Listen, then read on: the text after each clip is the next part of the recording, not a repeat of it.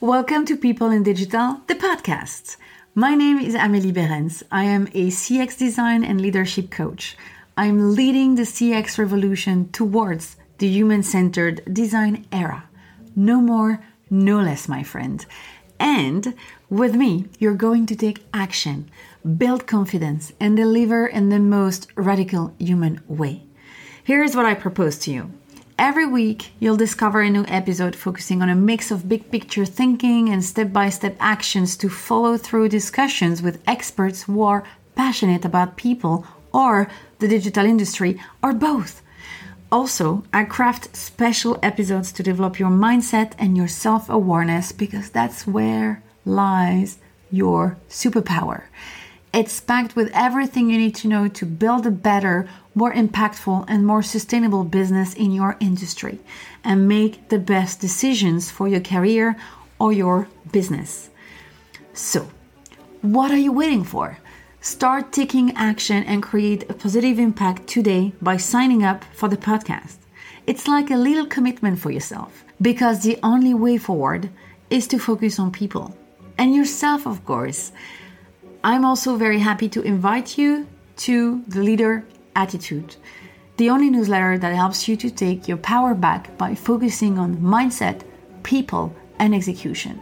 It's an exclusive weekly email that you can read at your own pace to help you remember the concepts. I will also notify you when I launch new stuff, products, group coaching, trainings, and other fantastic surprises, of course. Sign up today on amelieberens.com all the links are also in the description. And join a growing community of leaders like you who have decided to take a turn in their career or their business. Oh, and one last thing please remember it's always a good moment to start. On to the podcast now.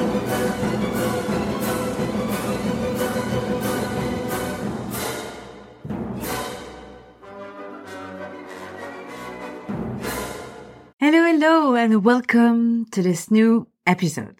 Today, I'd like to introduce you to your future self. But before we start the presentations, I'd like to share a fun fact about our ambition.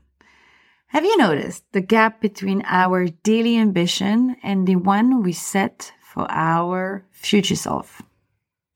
We all do this. I mean, you have a human brain, you do this. That's that's for sure. We all do this we tend to draw giant to-do lists to be done within the day.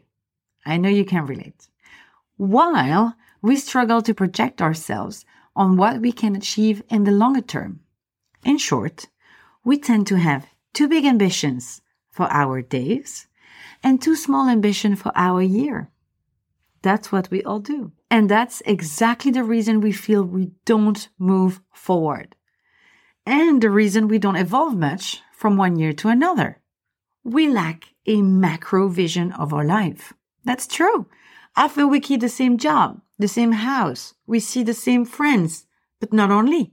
We keep the same habits, the same concerns, same doubts and questions about ourselves. We can keep rolling this way for a while. We are creatures of habit. The thing is, a year is quite some time. 365 days is a lot of time. I mean, rationally, it's a lot of time. A lot of time to change things, achieve anything, learn something new, whatever. Whatever that could bring us closer to our ambition, our future self, the one we actually imagine. So, what gives? What gives? Well, first, it's important that I stress that again. There is no change without change. Transformation is an action plan. But it has to start somewhere, right? The difference between the you have today and your future self is in threefold.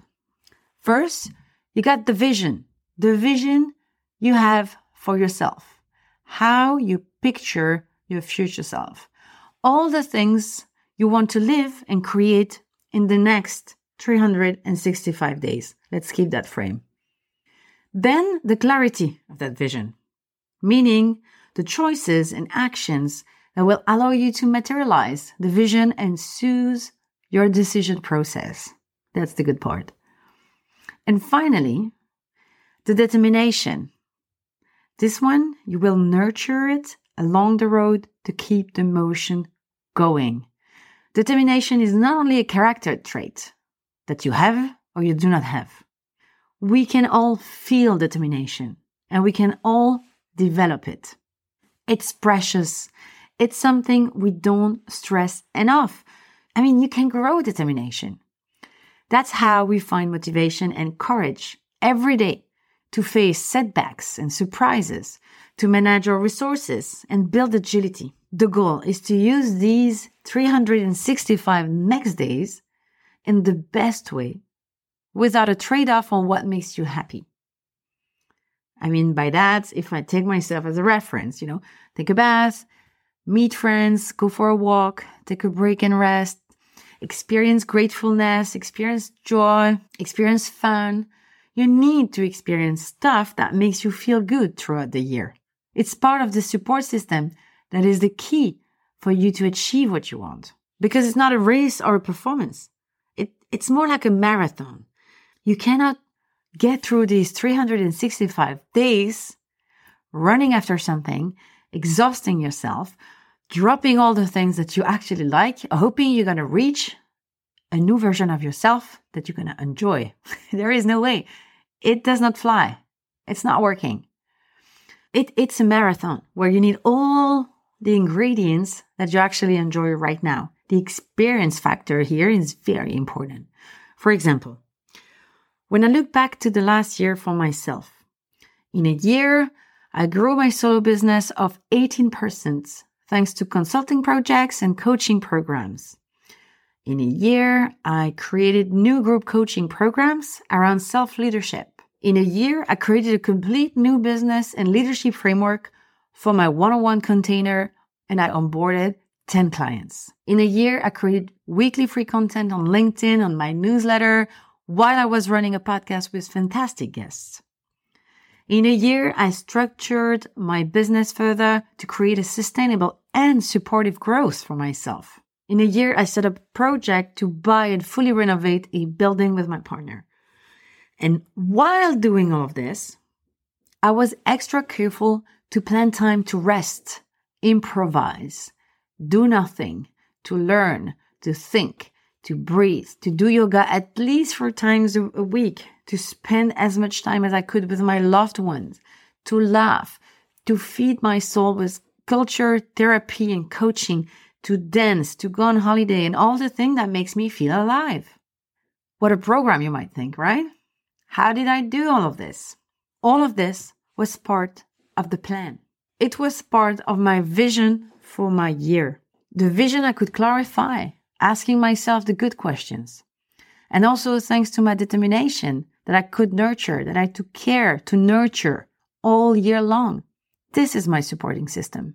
I need that to grow. I need a strong supporting system to grow. All the ingredients. That's how I could keep my direction with the clarity I needed. When things started to be blurry hectic, surprising, crappy, awful. Well, when, you know, life got in the way, because of course life got in my way. of course. And, and this result, that's all nice and very good from the outside, but that does not even start to describe who I became last year. That's maybe what I appreciate the most and what we actually share the least. that's too bad because none of the above was an easy ride. I experienced doubts, failures, worries, barriers that popped on my journey with consistency. I can guarantee you that.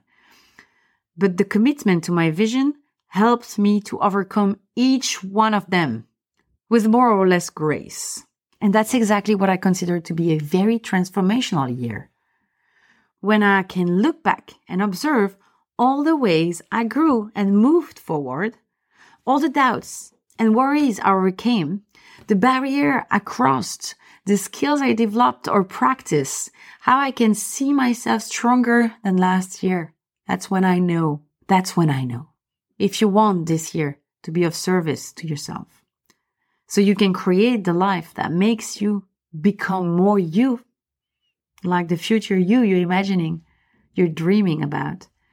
You need to start somewhere. And I like to start with this question. Simple, yet that's the first one. You need to start somewhere. Who will you be in a year from now? Yeah, I told you you would meet your future self here. So that's the moment you plug to your you plug to your imagination. Because in this exercise, there is no limit. Absolutely none. None, none. You close your eyes or you take a pen and start designing what kind of person you will become. And and there is some uh, other questions you can practice if you you know to to to to give more granularity to that person to to get this person alive in your mind to sharpen this vision that would be very helpful to build that plan and that support system uh, I, was referring to so some questions are um, what kind of skills do you want to develop on what project do you want to have worked on what do you want to be proud of what kind of happy moments do you want to have created? What struggles do you want to have overcome? What barriers do you want to have taken down? What frustration or contempt do you want to get rid of? What kind of decision do you want to make? To what do you want to say no?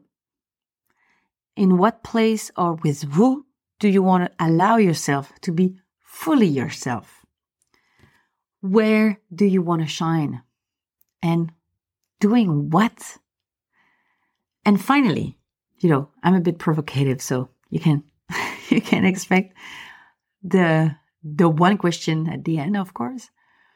What could prevent you from doing all of these things? What are the risks if you don't achieve these things? So I bet your mind already wandered through these questions. Some fired you up, and other might have triggered you, you know, you in all sorts of emotions. Well, that's just the beginning. You might not have super clear answer right away. That's normal. You don't have to. That's completely normal. You don't, that's not a, a, a 15 minutes exercise, one shot up, your future self is all done. You can, you know, you can go to the next one, for example. You might take some time, you know, to really meet that person that is so dear to you, your future you, your future self. It's important that you take all the time.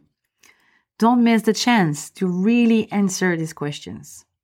They are really game changer when you answer them with radical honesty. And I recommend to write them. I always recommend to write things down. I believe there is another level of integration when you write things down there's something in the gesture and also the fact that it's documented then you can come back to it later and continue to dream of continue to build up i mean that that's there for, for some for some good reason when it's written down but please bring no pressure in this process you have all the time you ask yourself those questions you create the space to answer to them and uh, creating that space is already a gift. You know, you're creating a gift where everything is possible. And that's a major step. Really, it's a gift for yourself. And that's the beginning of your big plan for your life, your career or your business, whatever. That's how you start to build the list of the goals you want to achieve this year. It all starts with you today meeting your future self and asking, what would be awesome and 100% yourself. And we could start now. That's the shortcut. Voila. That's the process I propose to my coaches. And of course, I can help you with this.